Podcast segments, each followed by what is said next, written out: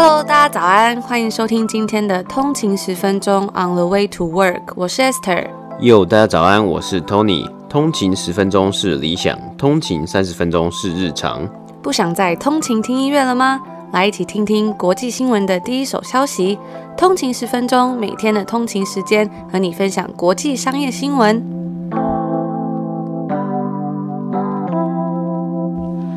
大家早安，欢迎回来通勤十分钟。今天是二月十六，星期二，也是农历初五。不知道有没有通勤族已经开工了？大家早安。那我们今天呢，其实有非常多很棒的内容要来跟大家分享，所以我们就话不多说，直接进入到今天的内容。那今天呢，因为是一个北美的假日，所以股市都没有开，那我们就直接进入今天非常丰富的内容吧。嗯嗯，没错。那今天呢，其实在美国啊，它是叫做总统日，所以美股呢是有休市。那在加拿大呢，有部分的地区啊，就是部分的省份呢，今天是 Family Day，就是家庭日啊，其实就是在注重家庭的重要性。当然，大家很努力的在工作之余呢，还是要注重一下家庭嘛。那其实有看到，就就是在年假部分啊，大家也都是可以，就是跟家人团聚嘛，就是这种感觉。因为今天是 Family Day，所以在这个 Toronto Stock Exchange 多伦多证交所呢，也没有这个进行交易。那今天要跟大家分享的第一则新闻呢，是我们先前有提到过的 Walgreens 这间美国连锁药局即将会有新任的 CEO 上任。Ross Brewer 即将在三月十五号接任，而同时呢，Walgreens 以及其他的连锁业者，包括 CVS 连锁药局，还有零售量饭店 Walmart。以及 Kroger 都要来接受新任务。那上周四呢，美国联邦政府开始将一百万剂的疫苗出货到上述全美的连锁店中。目前计划是先由六千五百家药局来开始帮助疫苗的施打，最终的目标是希望可以达到四万个地点来施打疫苗。那根据华尔街日报的报道啊，CVS 和 Walgreens 总计共有一万九千间分店，而这些连锁药局呢，也有足够的能力来施行疫苗的接种，因为先前这些药局啊，也都是帮忙施打流感疫苗的地方。因此呢，这样子的转换呢，其实相对来说也许是比较轻松的。那除了连锁药局之外啊，Walmart 也会在施打疫苗这项大计划中，其实扮演着举足轻重的角色。因为 Walmart 预计会收到美国政府分配疫苗中百分之二十的数量，其实好像蛮多，大概就是五分之一了。那主要的原因啊，其实包括许多 Walmart 的店点都是在一些相对比较少医疗资源的地方，而美国政府呢，也很希望说能够去精准符合这些地区的需求。那在过去的一年中，虽然疫情来袭，但是连锁药局似乎没有得到太多类似的科技公司或者是像 Netflix 他们所拿到的红利。在这些药局，他们店内人流量减少，而消费者主要购买习性呢，也改变成购买消费性产品，就是民生用品，而不是其他利润较高的服务。那像 CVS 还有 Walgreens 呢，他们更希望可以利用这一次疫苗施打的计划。可以吸引到更多店内人流以及销售额。那希望呢，来药局打个疫苗，顺便消费。那我们之前有提到过这个，因为要面临该产业更大竞争，包括 Amazon 进军线上药局等等的策略，许多连锁药局公司都希望能够积极的转型，并且重整公司的架构。那我们先前提到 Walgreens 的新任 CEO 呢，他也预期可以将他先前在星巴克做数位转型的经验带到该公司，而 CVS 呢，会在明天周二的时间发布最新财报，那同时啊，Walmart 也会在周四的时候公布最新一季的结果，届时我们就可以来看看说是否会有更多的消息还有计划。那根据美国 CDC 截止于二月十四的数据显示，美国已经施打超过五千万剂疫苗，大约是超过十一个百分比的美国民众都已经接种疫苗了。那大约平均呢，每天施打的是一百六十万剂疫苗。那以上就是我们今天要跟大家分享第一则关于这个疫苗啊，还有一些美国连锁药局的新闻。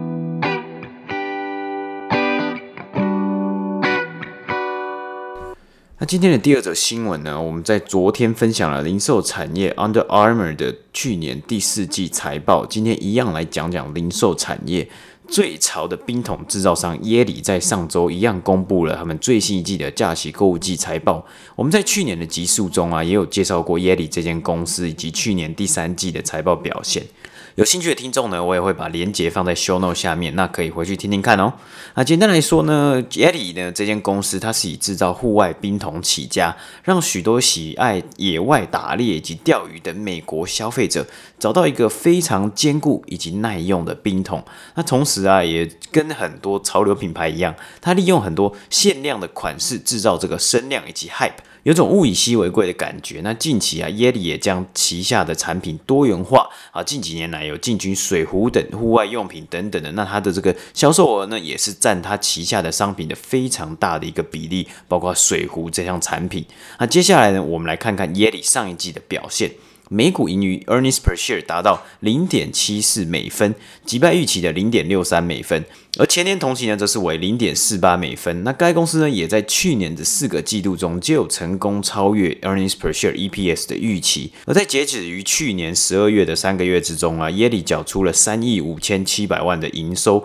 一样击败分析师的预估，同样啊，也较前一年同期的将近三亿营收有二十六个百分比的成长，以分项来说，冰桶以及相关器材的销售额呢，成长了三十一个百分比，而水壶等销售成长二十三个百分比。主因是来自于持续增加的商品类别和颜色，以及对于客制化的高需求。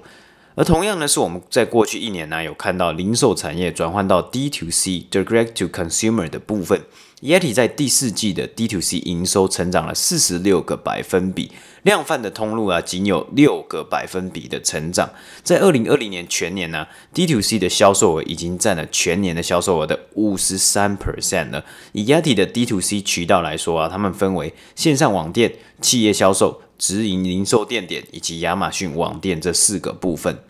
YETI 呢也有在这次的财报呢给出了部分二零二一年的这个财务预期，预估今年的销售额可以成长十五到十七个 percent 左右，每股净利呢预估则是成长十 percent 到十二 percent。那上一季的成长也算是缴出了不错的成绩单。而在电话会议中也有提到啊，新的商品像是行李箱以及背包等等的要陆续来推出。那虽然这间公司的主力啊还是冰桶以及水壶，但是可以看得出来，他们希望能够再将旗下的产品更多元化一点。那看到 D to C 的持续成长啊，也感受得到压力在疫情之下，将重心放在网络上的互动，包括广告行销等等的。其中的重点更是找到特定的社群。从这间公司创立以来，他们打入的钓鱼以及打猎社群，到现在有进入包括运动、很多户外运动啊，或是极限运动以及音乐等类别。不管是做线上或是线下的互动，我认为是相对的相当灵活了。那因为在电话会议中也有讨论到这一点，就是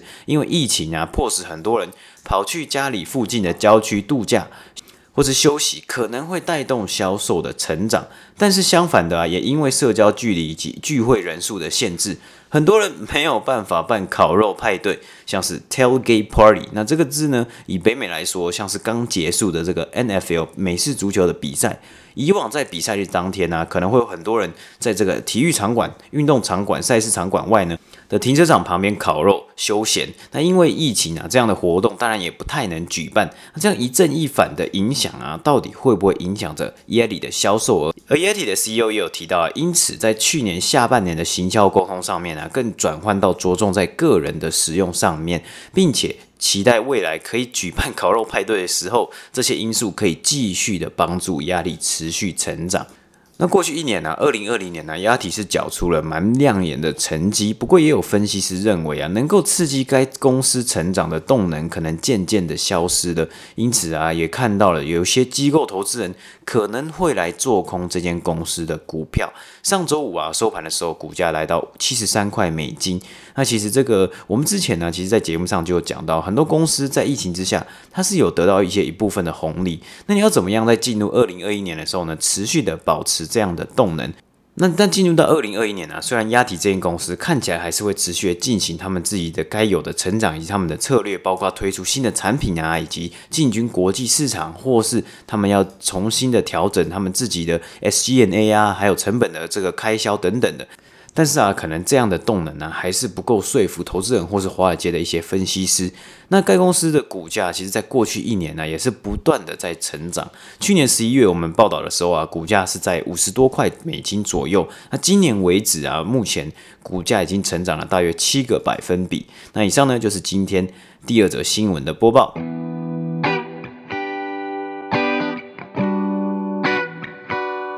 那今天的最后一则新闻呢，其实也不是新闻，其实是一个好书分享。因为我们通常呢，在隔周二的时候，都会有一个好书的新的分享给大家。平常我们之前分享比较多的都是像是比较工具类型啊，或者是呃自我成长的书。但今天要分享一本我觉得比较不一样的书，我之前刚看完的一本非常喜欢的小说，它叫做《莫斯科绅士》。那之前呢，我们有在我们的 Instagram 上面跟大家分享说在看这本书，在那时候就有很多通勤族也来跟我们讲，所以他们也很喜欢这本书。那这本书的故事背景呢，是在俄罗斯的莫斯科。作者是以二十世纪初的苏联为背景，在一九二二年，红色政权席卷苏联。那时候，一位第二时期的青年贵族，也就是这本书的主角亚历山大·罗斯托夫伯爵，那他就被迫在莫斯科的一家豪华饭店——大都会饭店里面度过他的余生。那听到这边呢，可能很多人就会跟我一样，觉得哦，他可能是一本感觉蛮沉重的小说，看主角如何突破逆势的一个故事。但是啊，故事的走向却不太一样。这个伯爵啊，他以绅士的风度来对抗遭囚禁的命运，还用他自己属于他自己的品味去缅怀过往的美好。对我来说，我觉得整本书看起来完全不会太沉重，甚至很多时候呢，都会让我会心一笑，而且还让我一直忍不住想要赶快看完，赶快一直看下去。他用他属于自己的幽默感啊，还有视角，在当时那一种非常巨变的时代，成为一个最不自由也是最幸运的人。那为了不爆大家雷呢，我就不要说太多故事的内容，单纯分享一些我自己的心得。其实我真的也蛮久没看小说了，除了之前分享的《Anxious People》之外呢。大部分看的都是比较工具类型的书，觉得这样可能会对人生比较有帮助。但这本小说啊，我之所以非常喜欢它，是因为它除了有很多别出心裁的故事情节，因为里面有很多的内容啊，都是根据当时的历史在写的嘛，所以会有一种跟着主角一起经历了好几十年的感觉，然后也会跟着他一起，好像住在这个大都会饭店里面，看着人来人往、时事变迁的那种错觉。而且我觉得这本书的中文翻译也很好，虽然是翻译小说，但是完全可以感受到他原本的那种优雅。那除了这个之外呢，我也很喜欢作者笔下的这个罗斯托夫伯爵，不只是他在被囚困之中找到自己生命的出路，还有他是如何用他的品味真正的活着。那有一章节呢，它里面就有提到说，伯爵为什么会这么的自律跟优雅。他就提到说啊，小时候伯爵过圣诞节的时候。他都没有急着在前一天就去把礼物拆开，因为小朋友有时候看到那个礼物就会很想要偷偷去把它拆开嘛。那其实呢，他也不是因为他很死守成规，或是他是一个很军事化的人，而是呢，因为他知道这么做才是真正能让节日难忘的方法。我很喜欢作者笔下伯爵认真生活的方式。那书中呢，也分享了很多关于品酒啊、音乐或者是一些历史故事，包罗万象的内容，而且都非常的细腻。我觉得都很值得的，再去多看一些。像是他在最后面有提到拉赫曼尼诺夫的第二号钢琴协奏曲，暗示着后来剧情的发展，或者是呢，他提到关于曾经以苏联五年计划系列报道荣获普利兹奖的一个《纽约时报》在莫斯科分部的一个主任 Walter Duranty，他后来是怎么被发现，说他是怎么贪腐，怎么呃漠视新闻专业等等的内容呢，都让我很想要再去多加了解一点。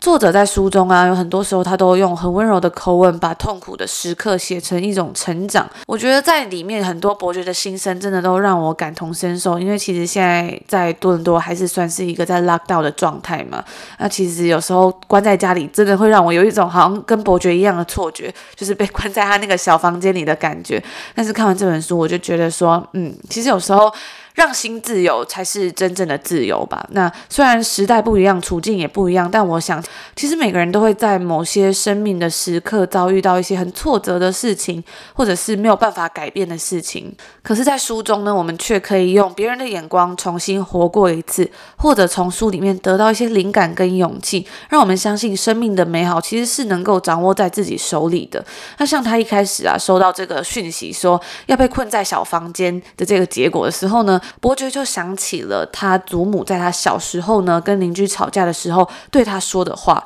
那时候祖母告诉他，书当然很难受，而且邻居家的孩子也确实非常的讨人厌。可是，亲爱的，你为什么要如他所愿呢？还有，在后来，伯爵的教父在伯爵他双亲过世的时候跟他说，厄运会以很多面貌出现在世人的面前。一个人倘若无法掌控自己的处境，就会被该处境掌控。所以伯爵把他自己的小房间就布置成了属于自己的小宫殿。那我想也是秉持着这样的精神呢，才让他能够一直用乐观的心去看待眼前的挫折，并且在困难的时候依然保持优雅跟谦虚，在劣势的时候呢，依然宽厚待人，用真诚的心和身边的每个人交流。那这也一直都是我期许我自己能够成为的样子。作者一直想要告诉我们，其实有很多时候不是空间困住我们，而是我们被自己所困。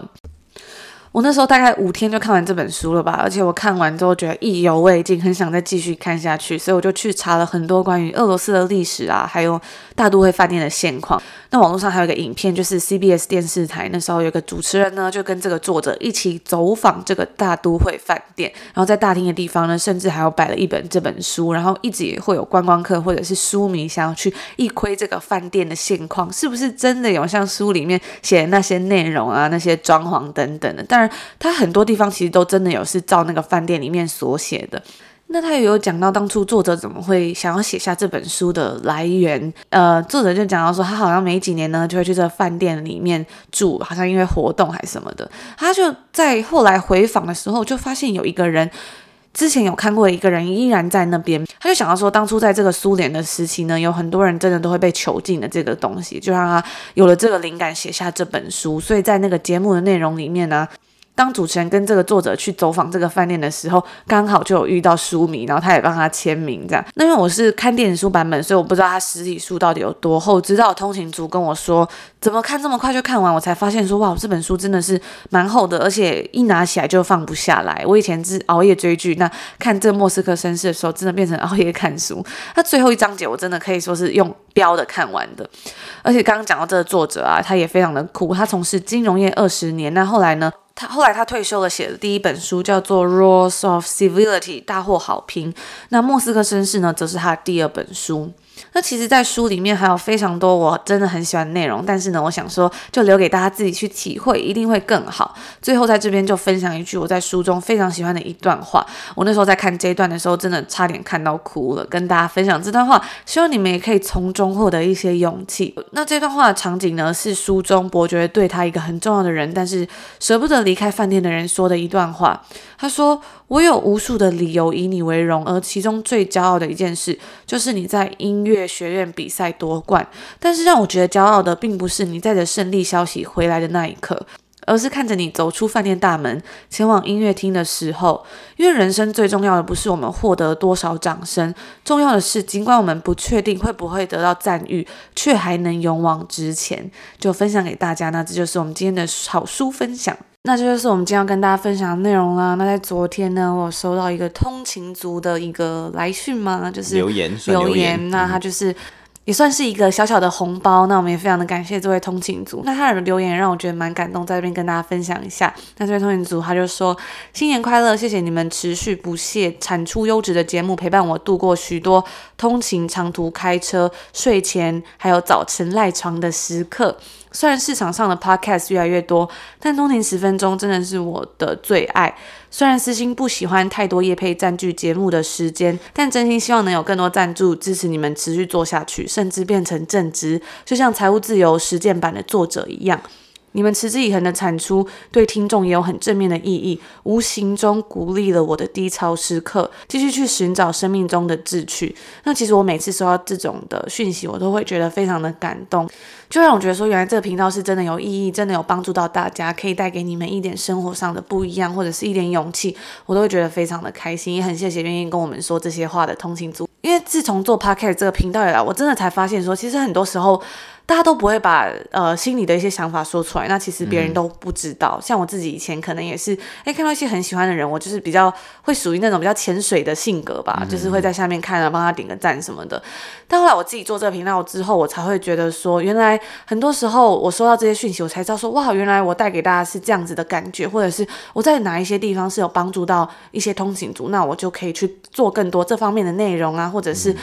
更可以知道说做什么样的东西是对别人有帮助的。嗯，对啊，我觉得不仅是我在我们节目里面，我觉得在一般人日常生活上面呢，如果在给其他人多一点鼓励啊，多一点正面的鼓励的话，其实就可以发挥一些更更正面的影响啊。所以我想，Tony 应该想要讲的是说，在任何时刻都可以多给别人一些鼓励啦，不只是在我们这个节目上面，我觉得可能是身边的人啊，嗯、或者是一些可能比较呃日常上面的事情，因为这样子可能都会带来更多正面的影响。嗯，对啊，而且就是激发一些正面的能量，或是正面的交流，我觉得有时候这样子才会让更多人会更想去尝试不一样的事情。那以上就是我们今天要跟大家分享的所有内容啦，也祝福大家有一个开心的初五，我们就星期四见。星期四见，拜拜。拜拜。